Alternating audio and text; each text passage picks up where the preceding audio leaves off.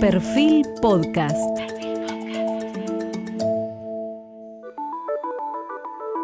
Periodismo puro. Jorge Fontevecchia en entrevista con el dirigente social Juan Grabois. Estamos nuevamente con Juan Grabois y digo nuevamente porque este es el cuarto reportaje extenso que comenzamos en una serie hace más de cinco años, cuando Juan Grabois no era tan conocido como es hoy. Pero días antes de la elección del 12 de septiembre, Juan Grabois llamó desde sus redes a votar por el oficialismo, pero dijo que al lunes siguiente se debería seguir con los reclamos.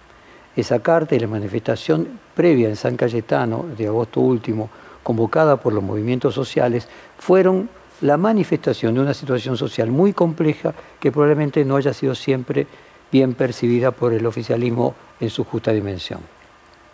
Graboy es desde dentro una voz diferente y disruptiva en el frente de todos. Su proximidad a Francisco, su admiración a Mahatma Gandhi y a Ernesto Che Guevara, su formación académica y el hecho de que no rehuya las polémicas hacen que sea un dirigente absolutamente original de la política argentina.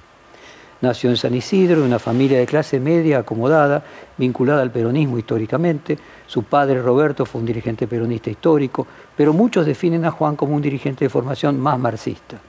Es docente universitario, abogado, escritor, pero sobre todo es un dirigente social argentino.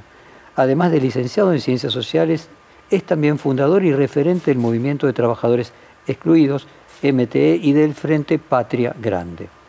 Como abogado, patrocinó cientos de causas vinculadas a la defensa de los derechos humanos, sociales, económicos y culturales, además de ambientales, de los sectores más pobres de la Argentina. Entre ellos, un caso paradigmático fue la defensa de los derechos laborales de los cartoneros y también acompaña fuertemente el trabajo de los costureros inmigrantes, de los vendedores ambulantes, de los liberados, de las comunidades campesinas y su acceso a tierra y pueblos originarios. En Instagram se presenta como abogado y militante popular y sugiere visitar la página de Plan de Desarrollo Humano Integral propuesta para la pospandemia, cuando los casos revelan que quizás estamos cerca del fin de esa etapa, el tsunami, como lo definió el oficialismo, y que cuando las aguas bajan, como decía un famoso economista, ahí se ve quién estaba con ropa y quién no. Juan, quiero comenzar a preguntarte por una respuesta tuya del último reportaje hace un año. Estábamos en el medio de la pandemia y vos dijiste, Alberto, por el presidente, tiene un estilo de conducción líquido y persuasivo, perdón, más líquido y persuasivo que el de Cristina. Eso mismo que podía ser visto como virtud terminó siendo falta de solidez y responsable de la derrota.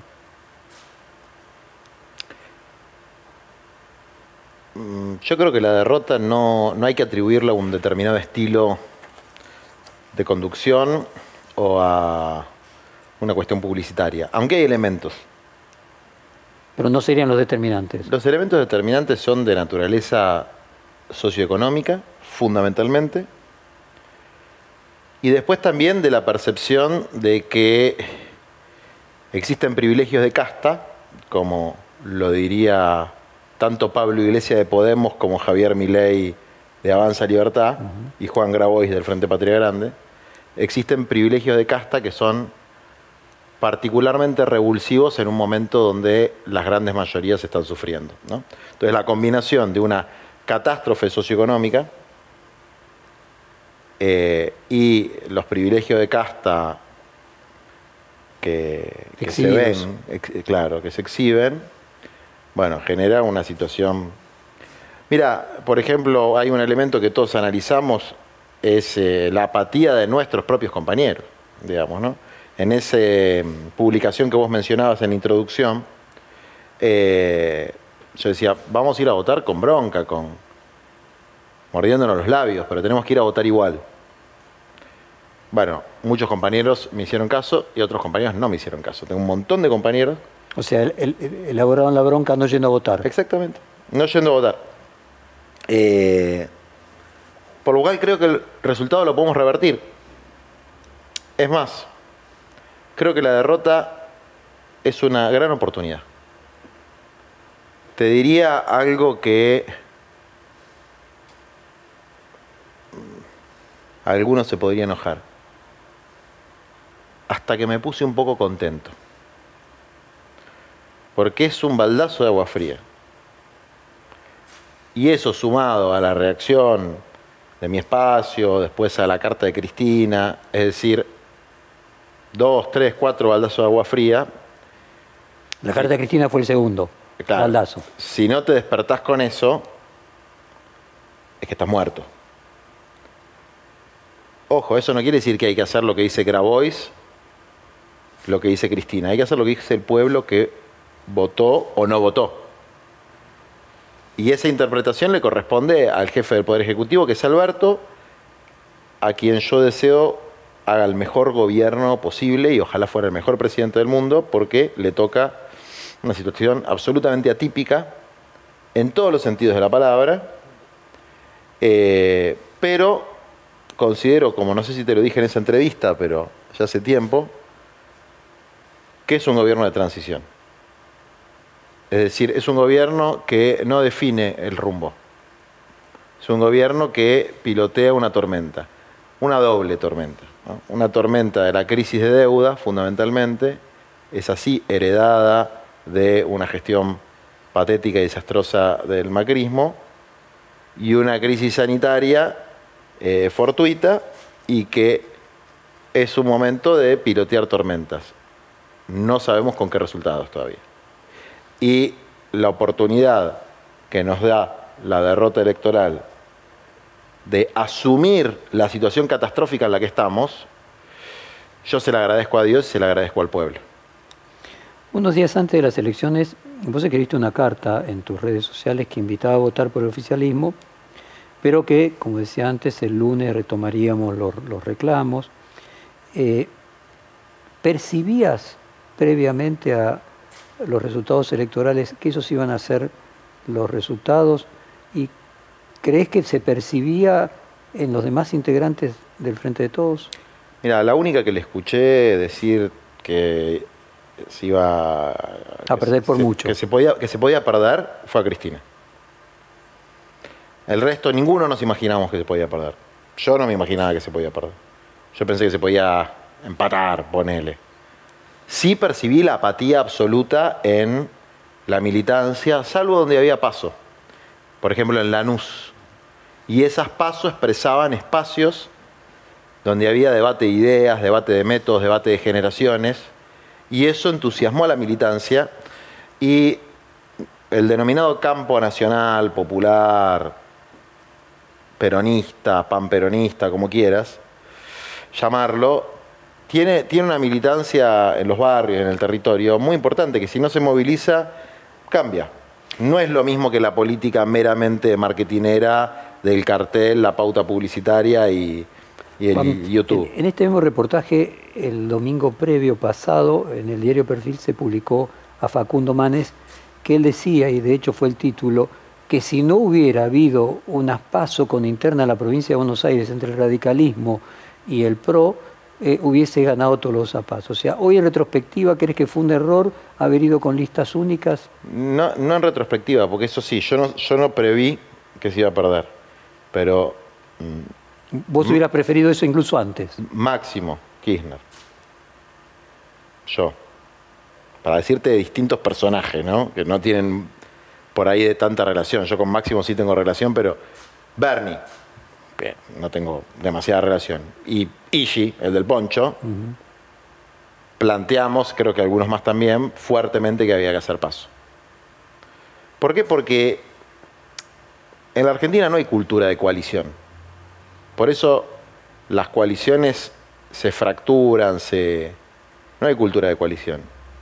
Es decir, la coalición no es monolítica, ni nunca pretendió serlo. Entonces, que las distintas vertientes, las distintas orientaciones se expresen electoralmente es muy positivo. Permite el debate de ideas, permite la movilización de la militancia, como lo permitió en el caso de la interna de, de Juntos. Santilli y Manes expresan cosas distintas. Y eso les permitió acumular un mayor caudal electoral, pero además dar un debate sobre estilos, sobre contenidos, etc. De todas formas, todo eso entra dentro del plano, si se quiere, la táctica. Y La el problema no es la- estratégica eh, claro, es económico. El problema no es la táctica, el problema es la estrategia. Y si querés, la estrategia de corto plazo, la estrategia de transición. Porque en última instancia el problema de fondo tampoco es la estrategia de corto plazo. El problema de fondo es que estamos en un punto de inflexión civilizatoria o al borde de una catástrofe, como plantean algunos, climática, o viviendo cada vez peor en términos hasta emocionales, físicos, mentales, espirituales, materiales. Y hoy resulta más sencillo para la dirigencia eh, pronosticar el fin del mundo que pensar en un cambio de sistema. Y como La militante... frase era, es más fácil que haya fin del mundo que fin del capitalismo. Exactamente. La. Y como militante que se incorpora a la política institucional recién en el 2019, junto con un montón de otros militantes, me preocupa muchísimo cómo las utopías, una vez que te metes en la picadora de carne del sistema político, se convierten en mezquino oportunismo. Tenemos una parte del cuestionario sobre las cuestiones de fondo. Déjame agotar primero las tácticas de coyuntura. ¿no? Eh, luego de la derrota vos dijiste, no sé si Cristina Kirchner se metió poco o la escucharon poco. ¿Estos cambios de gabinete son, eh, a tu juicio, la manifestación de que se la está escuchando correctamente? No lo sé. No, no tengo bien caracterizado a los nuevos ministros, la verdad. Personalmente no los conozco, creo que no conozco a ninguno personalmente. Eh, creo. A Filmus creo que lo vi una vez. Em, Son de otra generación, para, para empezar a hablar. son de otra generación, como en general todos, pero, Pero más marcadamente de otra más marcadamente. Como de dos o tres Es generaciones. un gabinete Néstor kirchnerista, digamos, ¿no? Eh, yo creo que, y esto lo dijo Milei también, lo enganché el otro día, yo lo sigo bastante, Eh, dijo, el, el sistema político argentino es hiperpresidencialista. Los ministros los elige el presidente. Eh, no jodamos con eso. Cristina no le dice los ministros que tiene que elegir. Eh, lo que para mí, desde mi punto de vista, hicimos varios dirigentes, Cristina desde luego la que mayor responsabilidad tiene, pero yo también, dentro de mis capacidades y algunos ministros, es tratar de plantear la necesidad de refundar el frente, el gobierno, recuperando el contrato electoral original. Y eso implica cambio de personas, cambio de privilegios, cambio de prioridades y cambio de políticas. A mí lo último, la última P es la que más me importa. El cambio de personas me parece bien. Porque si no, más allá de si haya sido más justo o menos justo, pero Tiene un carácter además simbólico, no tiene un carácter simbólico y lo simbólico no es poco, ¿eh? Exacto. pero lo que más me importa es el cambio de políticas. Vos dijiste textualmente sobre el gabinete anterior, gabinete mediocre. Eh, Mansur, Aníbal Fernández, Julián Domínguez, A Julián sí lo conozco. no entrarían dentro de este... No puedo evaluarlo porque realmente, eh, porque además no es un tema de personas, es un tema de un cuerpo colegiado. Es decir, cualquier estructura organizativa, más allá de que pueda tener un gran jugador y otro que es pésimo, hay que ver cómo funciona de conjunto, como equipo. Vos, si hubieras sido ministro, hubieras renunciado el 13. Sí. No hubiese sido ministro nunca de- Pero si lo del gobierno de sido- Alberto. Nunca. Porque Bueno, hay una pregunta que ya me respondiste, si te ofrecieran el 15 de noviembre la conducción del área social, no aceptarías. No, no, del gobierno de Alberto no hubiese sido ministro nunca porque no estoy de acuerdo con algunas premisas de su gobierno. Entre ellas, que la relación con el Fondo Monetario Internacional es una relación entre deudor y acreedor. Yo considero que es una relación entre estafador y estafado. Entonces, ese que es un tema central eh, de desacuerdo en el marco de una coalición, hace que por lo menos para mí sea imposible ser funcionario, yo personalmente, del gobierno. Hay preguntas sobre, sobre el fondo más adelante y la economía. Déjame agotar las cosas de coyuntura más inmediata. Luis Delía dijo que la cámpora fue los mariscales de la derrota. Desde la cámpora se quejaron de la falta de ayuda de los intendentes. Algunas otras voces del oficialismo criticaron la poca actividad de Sergio Massa. Perdieron todos, a tu juicio, no es que Me, me resulta absolutamente indistinto. Eh, seguramente todos los que integramos el Frente de Todos... Son mariscales de la derrota. Somos mariscales de la derrota colectivos, digamos, ¿no? Acá, evidentemente, no hubo ninguna genialidad de nadie, porque si no... Pero a ver, hay que ver la realidad. La, la base material de la derrota es que en el 2020 vos podías decir Macri, la pandemia, hacemos lo que podemos, IFE, ATP. En el 2021 no hubo IFE, no hubo ATP.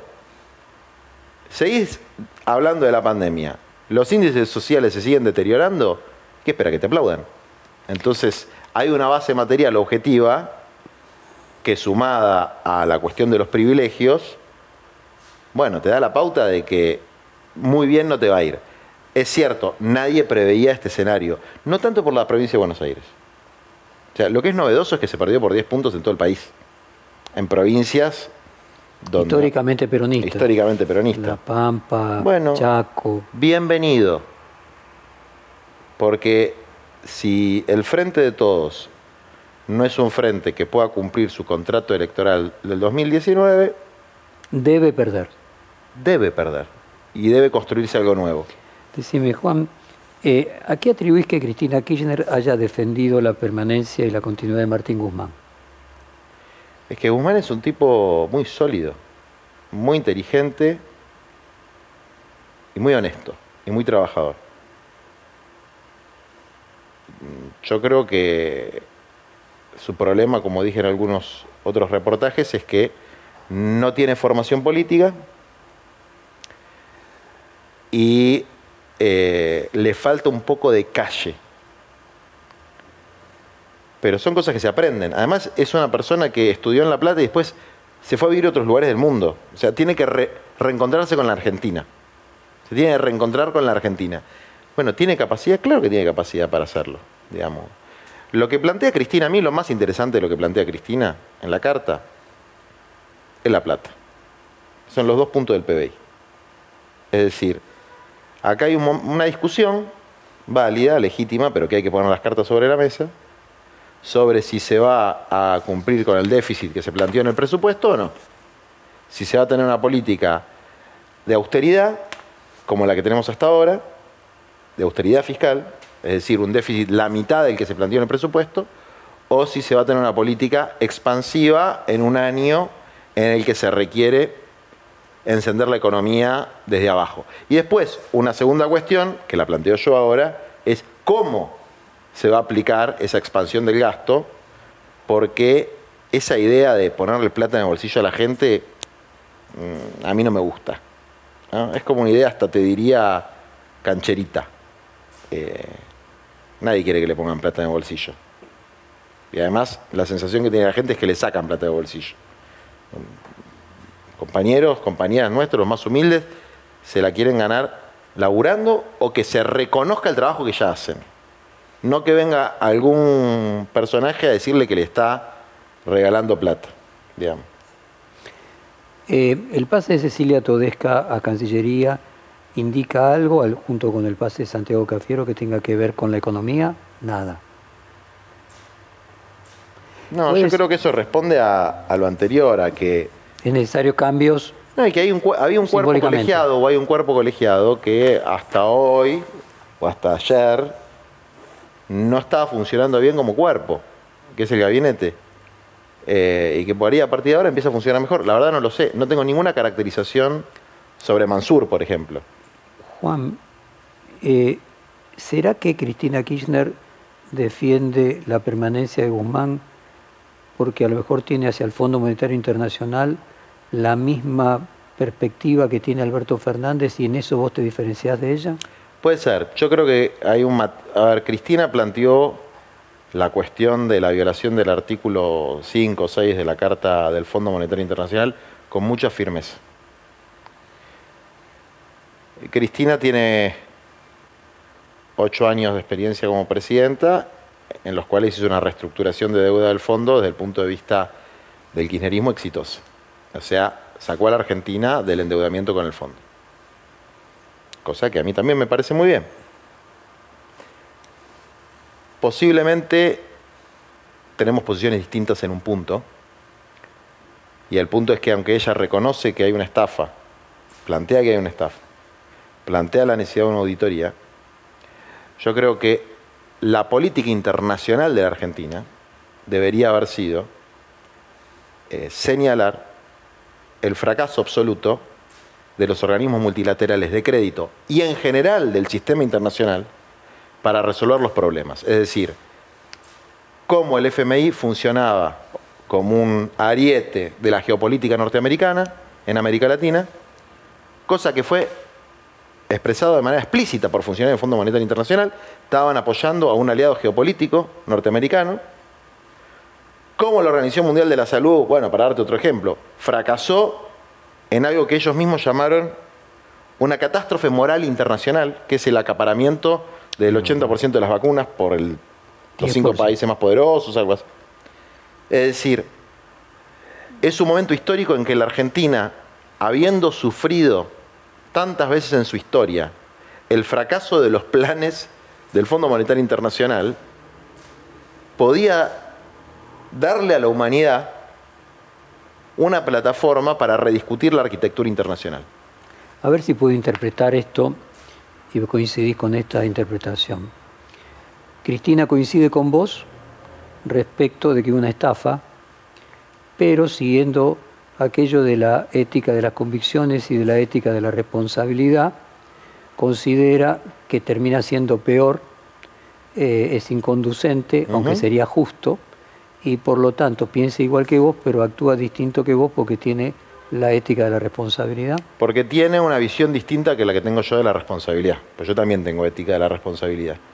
Pero creo que Cristina eh, es una persona pragmática, e institucionalista. Cosa que me parece muy bien, porque además... Y vos sos menos institucionalista. Yo creo que este sistema institucional es absolutamente disfuncional para los objetivos humanos, que creo que hay que transformarlo radicalmente, de manera revolucionaria, el sistema institucional argentino e internacional. Y por otro lado, no voy a aceptar que mi generación caiga en un pragmatismo posibilista que comprendo perfectamente para la generación que... De Cristina. De Cristina, digamos. Decime, la manifestación de San Cayetano, hmm. De alguna, y, el tamaño que tuvo, ¿fue de alguna manera un anuncio de lo que iba a suceder electoralmente después? Puede ser. En, en, los que participamos de ese espacio, que es la Unión de Trabajadores de la Economía Popular, el Triunvirato de San Cayetano, como lo querramos llamar, tenemos una consistencia de muchos años en la visión estratégica, pero tenemos muchas diferencias en la visión político-coyuntural. Ahora, a todos nosotros y nosotras nos resulta evidente que no se estaba haciendo lo suficiente para aliviar el sufrimiento del pueblo. Entonces fuimos a esa movilización con la consigna histórica de tierra, techo y trabajo, que es lo que construimos junto al Papa Francisco los movimientos de todo el mundo, pero agregamos la consigna del salario universal, que algunos llaman ingreso básico universal, renta básica universal, la consigna del salario básico universal, que es eh, una necesidad de la coyuntura o de, del corto y mediano plazo, no es la solución de ningún problema. Pero hoy en la Argentina hay 13 millones de personas, 13 millones de personas en edad de trabajar entre 18 y 65 que no tienen ingresos regulares registrados. Y hay trabajadores informales de sectores medios, estudiantes que no les alcanza ni para la SUBE, ahora cuando empieza la presencialidad, gente muy pobre de la economía popular, tenés de todo. Es el público del IFE, básicamente, un poquito más. Bueno, eso sale un punto del PBI.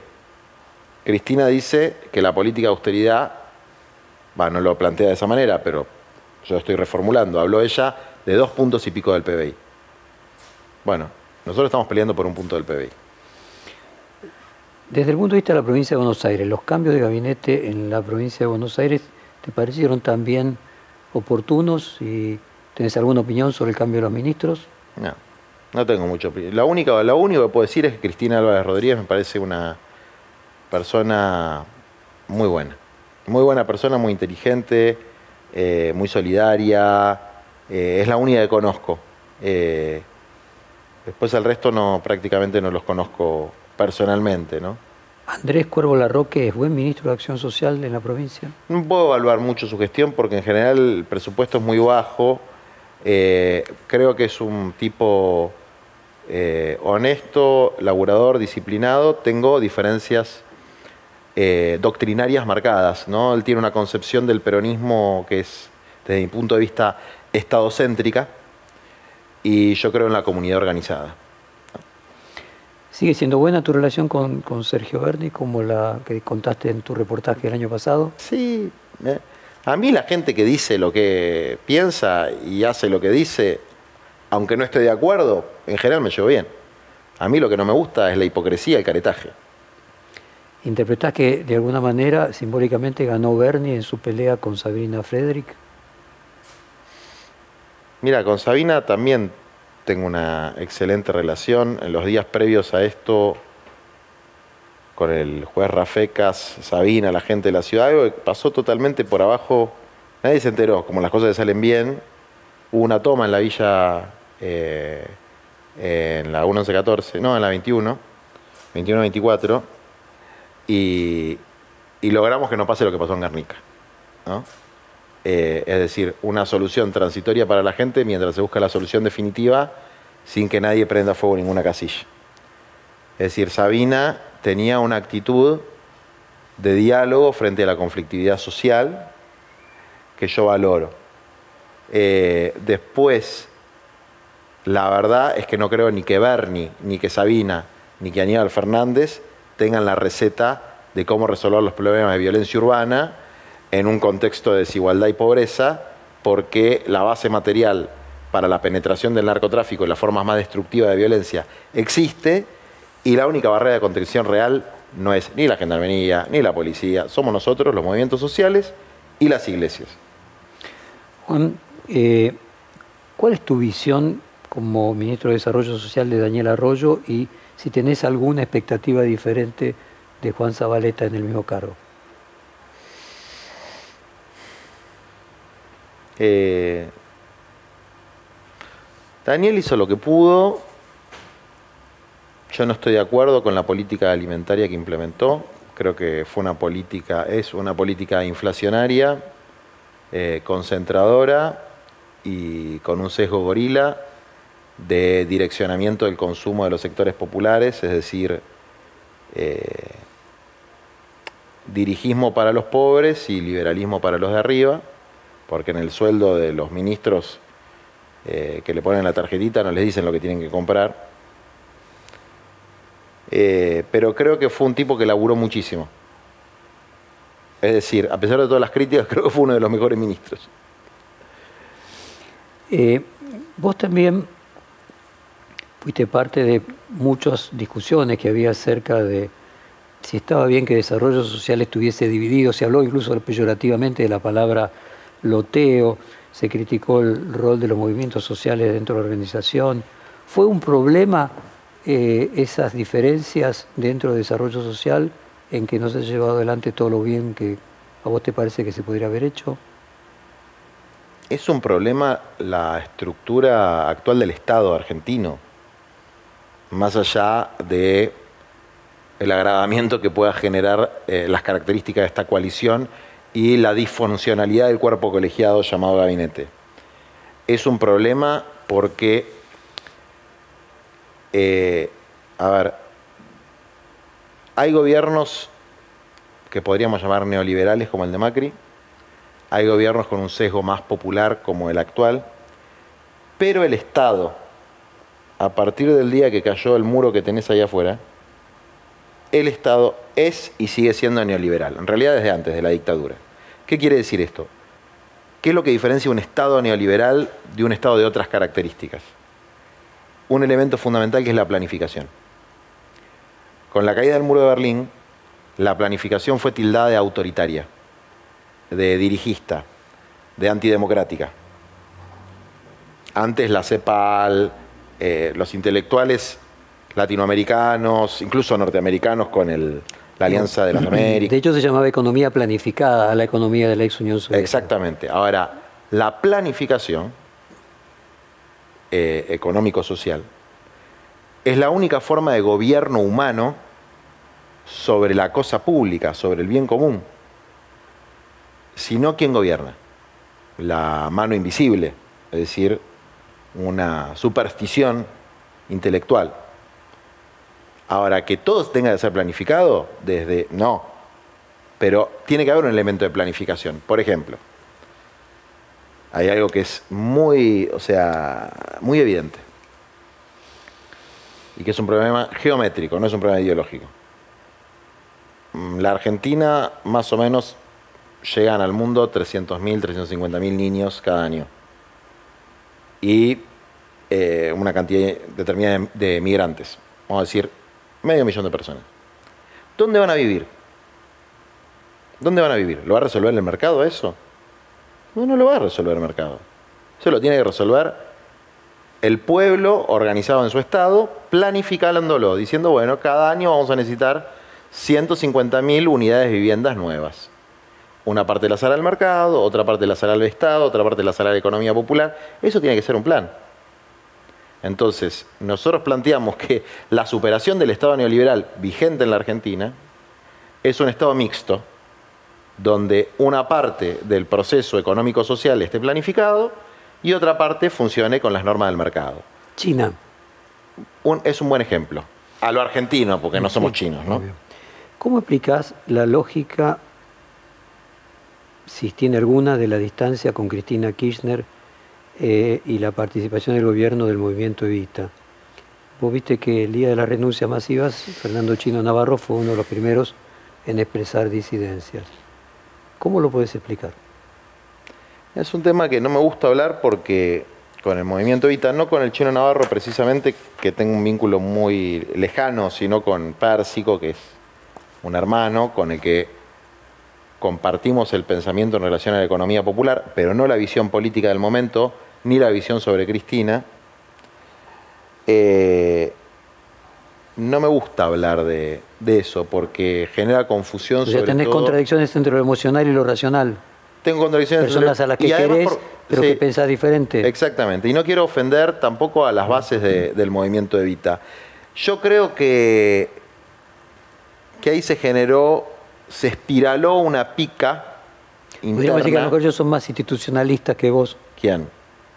por ejemplo, Pérsico, el chino Navarro, no sé. Digo, Son de otra generación. Eh, a vos dicen que haces un apoyo crítico, eh, que haces, lo definió Carrió, opoficialismo. Eh, a, ella le decían eso. Eso también, ella lo dice también de vos. Ah, ¿Y ¿Te, sentís, ¿Te sentís identificado con ese papel de ella en, su coalición y vos en la tuya? No, porque eh, Carrió es, un, es una libre pensadora, una mujer con un grupo de 10, 15, 20. ¿También te cae simpática ella porque dice lo que piensa? Eh, a veces sí, a veces no, a veces me parece muy... Eh, hay, no, hay cosas que no me gustan nada. Hay cosas que no me gustan nada. Pero su eh, personalidad en conjunto, la personalidad la colocas dentro de esas personas que dicen lo que piensan y actúan consistentemente. Sí, pero más o menos. No. No. No, porque ella dijo que Macri era un mafioso. Y dijo que Macri era un mafioso y después mm, no, no. No me cierra. Eh, no me cierra. Fue cambiando demasiado. Pero sí, esto que dice opoficialismo, ¿cuál es la diferencia? Carrió es ella. Es ella, su gran personalidad, su gran inteligencia que la tiene y algunos amigos y colaboradores. Yo pertenezco a un espacio De abajo para político, arriba. social, de abajo para arriba, donde cada vez que doy un reportaje tengo 50, 60 personas diciéndome aflojar con esto. Es decir, vos me preguntás por el movimiento Evita. Y yo no te puedo decir lo que a mí se me canta. Pues yo tengo que respetar a mis compañeros que en Lomas, en Quilmes, en Formosa y La Corrientes. ética de la responsabilidad. La ética de la responsabilidad. Cuando estás, cuando, cuando estás sola en la vida, digamos, no lo digo peyorativamente, ¿eh? cuando, cuando tenés una actitud individualista, o sos un individuo suelto, y bueno, decís lo que se te canta livianamente. Yo a veces peco de eso. A veces me paso un poquito de rosca. Vos en tu último posteo en Twitter eh, hablabas del referéndum en Berlín donde se hicieron expropiaciones de más de 200.000 viviendas. Agregaste incluso un neologismo Castro chavista en peronismo. Es una broma, ¿no? En, en- en algo pretendido alemán. Claro, me imagino a, a Patricia Bullrich, a Mauricio Macri, a Echeverre, diciendo que el Castro chavismo peronista llegó a Berlín porque hicieron una expropiación de 200.000 viviendas. Y desde tu perspectiva, ¿el capitalismo puede brindar solución eh, al tema de vivienda, distribución del ingreso? ¿Y, y cu- qué, qué experiencia se puede sacar de lo de Berlín eh, que vos citás? El capitalismo, tal como es hoy, No. la globalización capitalista, no. Solo puede traer más sufrimiento, destrucción y, eh, y enfermedades mentales, digamos, ¿no? Tremendas enfermedades, porque, porque acumula a partir de la dependencia casi adictiva de las personas a distintas formas de consumo. Eh, y eso con las nuevas tecnologías se vuelve absolutamente destructivo de la capacidad cognitiva del ser humano. Entonces, así no. Distinto es hablar del mercado, de la libre iniciativa, del espacio personal, de la propiedad privada individual, incluso de la propiedad privada sobre medio de producción, sobre fábricas, sobre empresas. Eso no es capitalismo.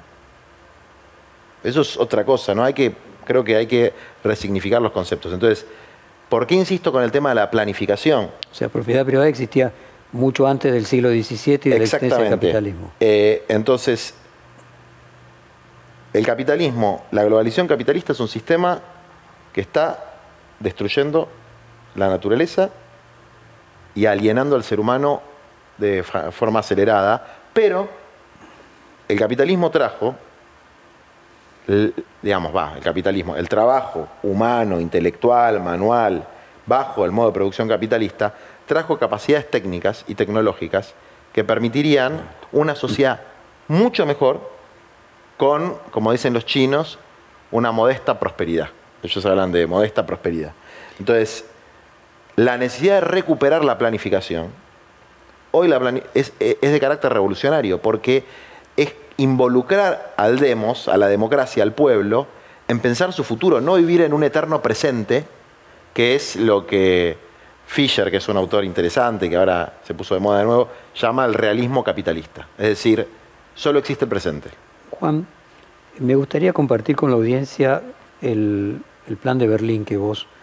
eh, yo no leí tu posteo, pero imagino que te referís a la creación del Banco Hipotecario Alemán y la existencia después de la guerra, la necesidad de generar viviendas que se habían destruido en enorme cantidad y eh, realocar las de personas que habían fallecido y que estaban a nombre de, eh, de herederos que ni siquiera la ocupaban. No, es una situación muy especial también No, después de la guerra. El posteo que yo hice se refiere a una situación de hoy. Ajá. Es, la- es una expropiación de ahora. De 200.000 viviendas ociosas Sí. nuevas. Que como hubo capitales árabes, rusos, etcétera, y alemanes también. Que invirtían como una eh, especulación inmobiliaria y no se usan. Y no se usan. Acá en la Argentina casualmente hay 180.000. En la misma situación.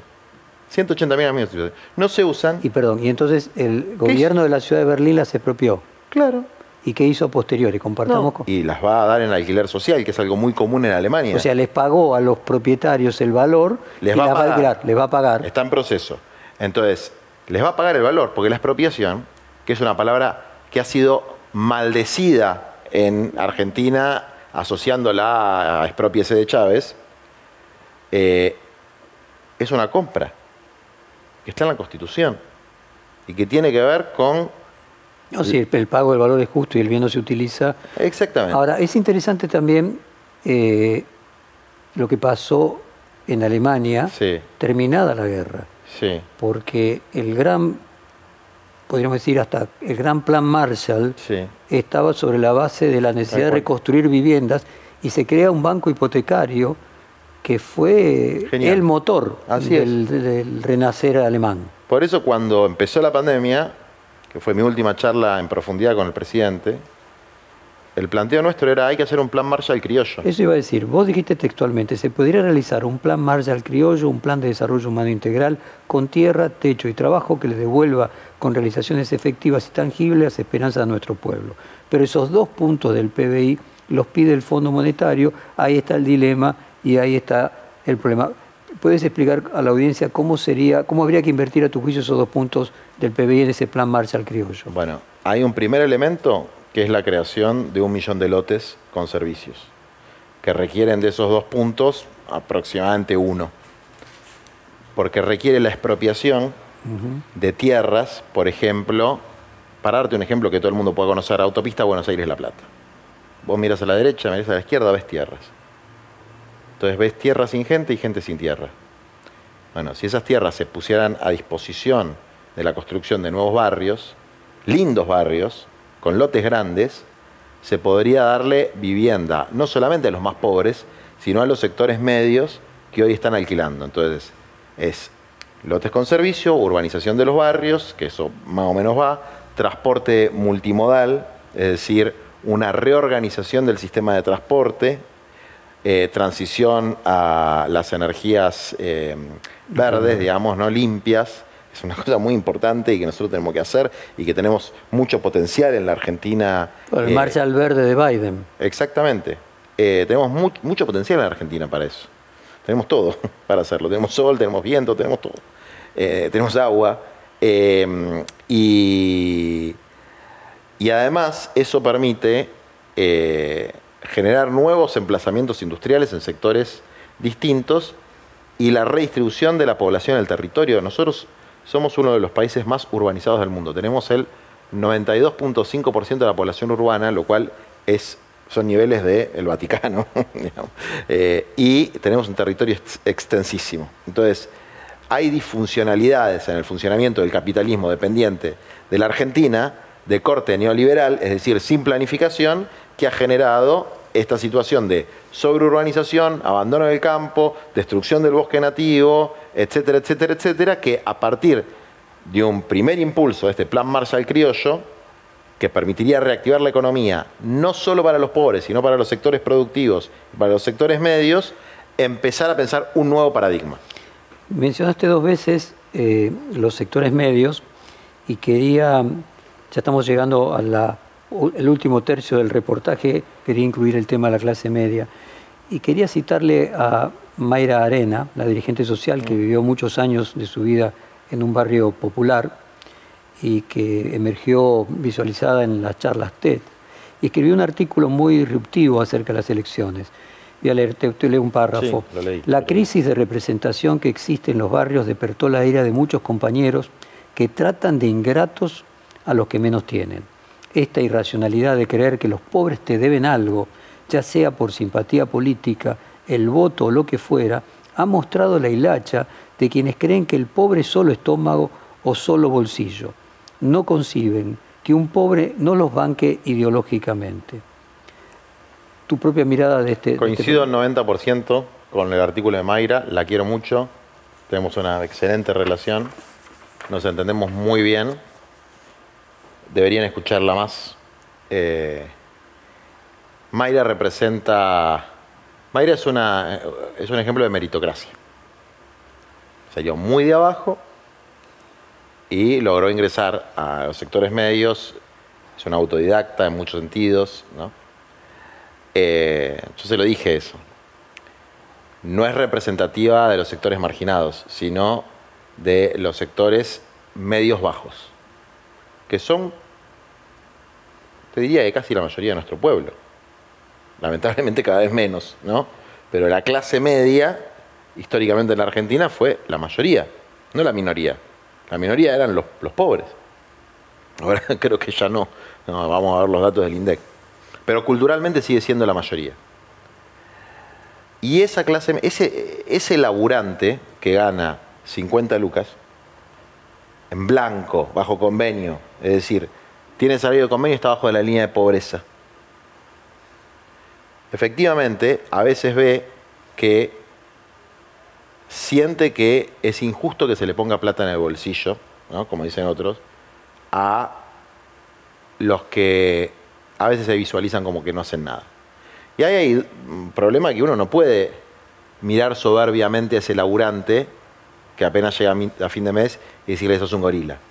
Hay que tratar de entender. O cuando ese laburante le afana en el celular, que también es un ejemplo que pone Mayra, que se lo compró en 47 cuotas, y viene eh, un progre de Palermo a decirle, vos sos malo porque querés que vaya preso ese chico. Bueno, hay una distorsión en el pensamiento popular que no contempla esos sectores.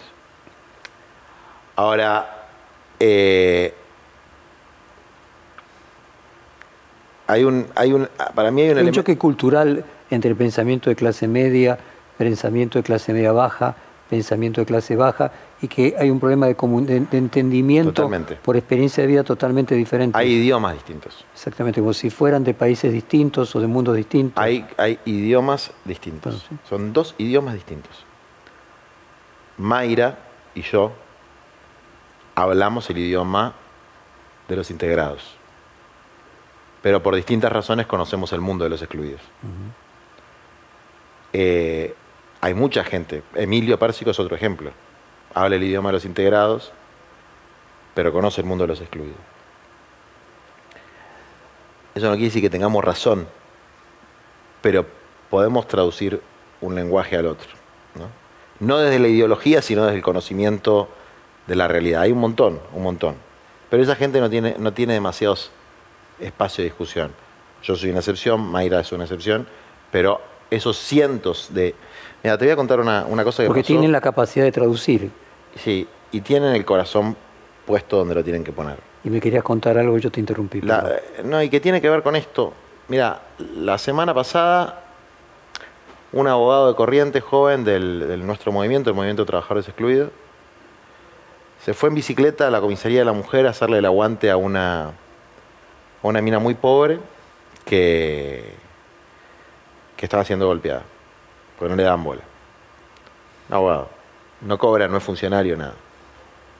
Lo atropelló una de esas 4x4, etcétera, y murió.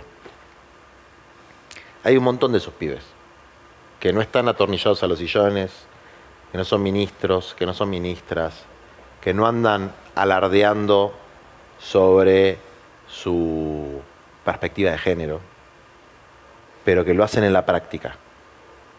Que lo hacen en la práctica. A esa gente en la política le va mal. Eh, hablaste del lenguaje de perspectiva de género. Eh, parte de ese texto dice, ¿a cuántos incluís cada vez que decís todes y a cuántos dejas afuera? Si no se habla el mismo idioma, difícil que surja una identificación. El precio de sentirse inclusivo se paga caro. Dejas afuera a muchos que todavía no resolvieron demasiados quilombos como para seguirte el tren. O sea, hay una ilusión de inclusión poética que no tiene nada que ver con lo real de cierta clase media mirando a la pobreza? Eh, mira. El de Palermo, la va, el progre de Palermo. La mente va por donde los pies caminan.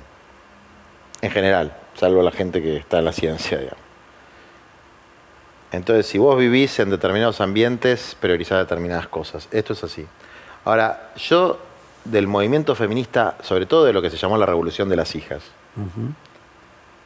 rescato un montón de cosas. De hecho, el Frente Patria Grande, todas las candidatas son mujeres.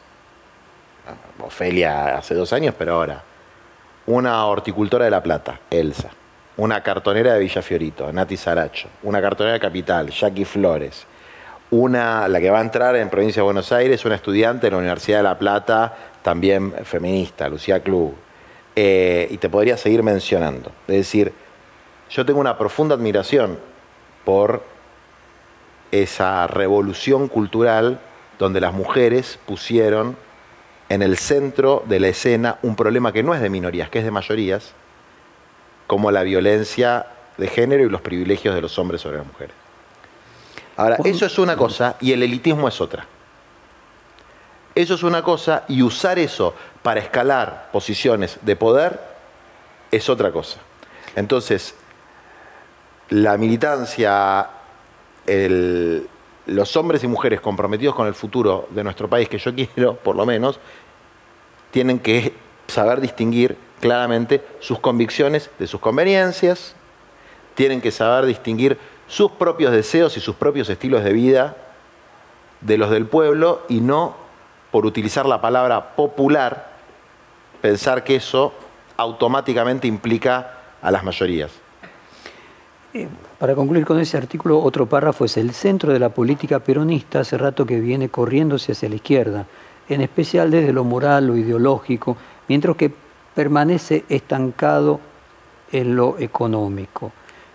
Leyendo este párrafo me recuerdo una definición tanto del New York Times como de Le Monde, cuando lo funda De Gaulle en Francia, terminada la Segunda Guerra Mundial, como cuando Jacobo Timmer funda la opinión en la Argentina de los 70, o como cuando nosotros fundamos Perfil, que era de izquierda en lo cultural, de centro en lo político y de derecha en lo económico. Vos pusiste antes el ejemplo de China. ¿Hay una economía de izquierda? El concepto de izquierda y derecha es un concepto eurocéntrico. ¿Hay una economía no de mercado? Hay una economía posible, mixta, en este momento no se me ocurre a mí otra, donde los bienes esenciales de la vida, la tierra, el techo, el trabajo, los alimentos, estén garantizados a través de la planificación pública, democrática, y después el resto de los bienes de consumo sigan funcionando en la órbita del eh, libre mercado. Pero para el ejemplo que te daba de la vivienda, de los alimentos, por lo menos de los alimentos básicos, no te digo de Rapa Nui, pero de los alimentos básicos. Sería un mercado de planificación, una conjunción de todos todos elementos. y que ves que China en ese sentido avanza como vanguardia. Es una, es una vanguardia con una diferencia cultural muy grande, que tiene un sistema político de partido único, que no es lo que... Eh, lo que funcionaría en la Argentina. Ahora, sí creo que tiene que haber un consenso mayoritario que establezca un plan plurianual, por lo menos quinquenal, que sea un consenso mayoritario, pero que este es el plan, hermano, y a bancársela. Y es este. Y si hay que expropiar, hay que expropiar. Y si hay que hacer inversión pública, hay que hacer inversión pública. Y si a esos 150.000 departamentos ociosos de la capital federal hay que hacer lo mismo que hacen en Berlín, no en Cuba o en Venezuela, eh, bueno, no hay que ser tan... Porque, ¿qué pasa? Eh, esto que vos decías... No haya ceguera paradigmática. Exactamente. Juan, me dijiste, hablamos en el corte de educación, me viene a la mente el arzobispo Víctor Fernández, que fue rector de muchos años de, de, la Universidad Católica Argentina, y él dijo que la derrota electoral del oficialismo en parte fue por entretenerse con el aborto, la marihuana y el lenguaje inclusivo. Eh, ¿Qué, te parece lo que dijo Víctor Fernández? Yo creo que se inscribe dentro de la misma línea de Mayra y te diría que se inscribe dentro de la línea de los teóricos del capitalismo tardío, para pensarlo en una perspectiva marxista.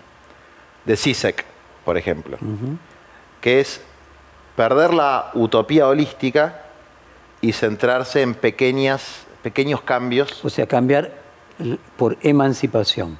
Entonces, yo quiero... Revolución por emancipación. sí, y una emancipación relativa, vamos a decir.